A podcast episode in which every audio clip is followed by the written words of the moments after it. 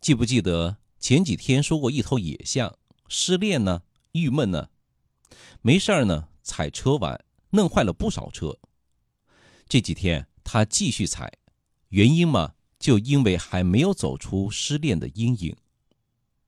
从十二号开始频繁的外出活动，已经损坏二十八辆车，造成数百台车被困景区。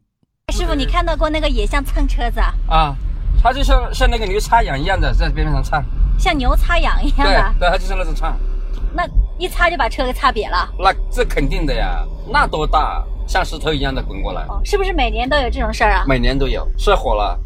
今年昨天晚上，昨天晚上弄了几张，前天弄了十八张，啊，十八对。十八个车，对，事发地呢，在云南西双版纳的野象谷景区。据目击者介绍说，这头叫做竹笋芽的大象呢，目前正处在发情期，好像在与其他野象争夺配偶，被横刀夺爱以后，心情烦躁，才走出来发飙。十二号的这一天呢，就损坏了十八辆汽车。十四号的下午，竹笋芽又来到景区南门往收费站方向的三幺二国道上玩耍撒野了一个多小时。前后几天的时间里呢，一共玩坏了二十八辆车。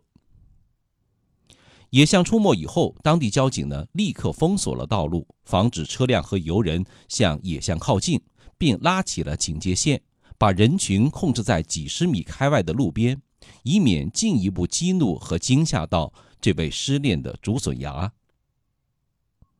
湖南交通频道记者娟子采访到了当时目睹事发经过的一位司机。那你们出租车有没有被像蹭坏过的不会的，？不会的，因为我们出租车大部分都是离开了现场，不在现场，为什么出租车一般都离开了现场？因为那个车子不止进去，我们就得离开到移到另外一处，那要是已经进去了怎么办？已经进去的，那就弄坏了，那也一样的，那你人先先跑呗，对吧？对。把人先疏散了，对吧？对对对对，两头两尾，那个警察把路给堵了，中间的车该撤的撤，把人疏散，车子弄坏了就弄坏了，那也没办法。弄坏了这么多车，到底是谁来负责赔偿呢？当时邵云就在想啊，无非是这么几个处理办法：第一，作为景区的野象谷，毫无疑问负有对野象的监管责任，毕竟你们应该把这位暴躁的失恋王子圈养起来，不是？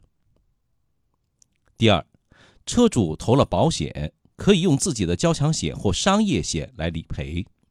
毕竟，绝大部分车主呢都投了车损险，何况车损应该也不会太大。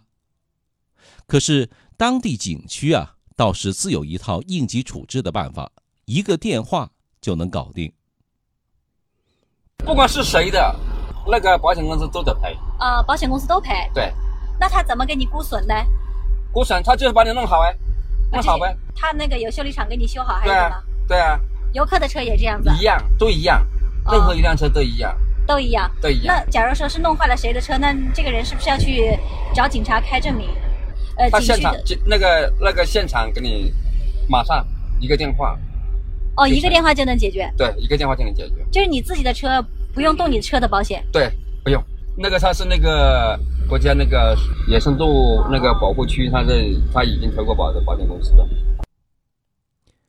当然，像竹笋芽这样长时间的停留在国道上并损毁车辆的事件，在以前极少发生。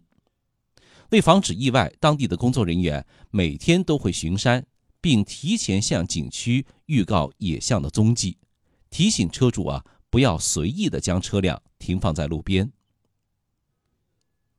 所以啊，一般情况下车辆的损坏不会太严重，问题呢也不会很大。那要是坏的太厉害了，整个什么引擎什么的全坏了怎么办？呃一般就是说最坏就是坏的引擎，其他的东西都不会的。为什么？嗯、他他他一般的情况下就是说害害痒，那个就像牛一样的插痒，这么摸来摸去的，最多就是搞个这个。一般它不漏的话，它不会那个那个掀起来，放到沟里去，不会的。你要是把他惹急了，他就像疯了一样的见什么弄什么，那你就头疼了。当地的司机啊，对此似乎也见怪不怪，拿野象肇事当做景区的娱性节目在调侃。毕竟人和动物和谐共处，这世界才会更加美好啊。所以说，现在那个野生象，它这个呃出入自防的话，就是这个道理。他也知道人的不对他没有损害，他也说出入就很平常。哦，他已经习惯了。对啊，他就已经习惯了。我看大年初一那个有一个车就被掀翻，翻到沟里去了嘛。是啊，那就是他唱养唱养，他停在边上啊。停在边上，那个大象一唱养一唱养，不是一没一没就往下面没去了，他就这个样子啊。那那个车要是报废了怎么办？你报废了，保险公司赔。那还好哈。是啊，修不起了，保险公司赔新的，那没办法。修的好的就修，修不好的就大部分一般都是最多就是引进这一类的东西搞坏，其他的东西不会搞坏的。今天的少英说交通，我们就聊到这里，赶紧的把它转发到朋友圈吧。有料有趣的公众号，陪您在堵车的时候听一听。不是挺好的吗？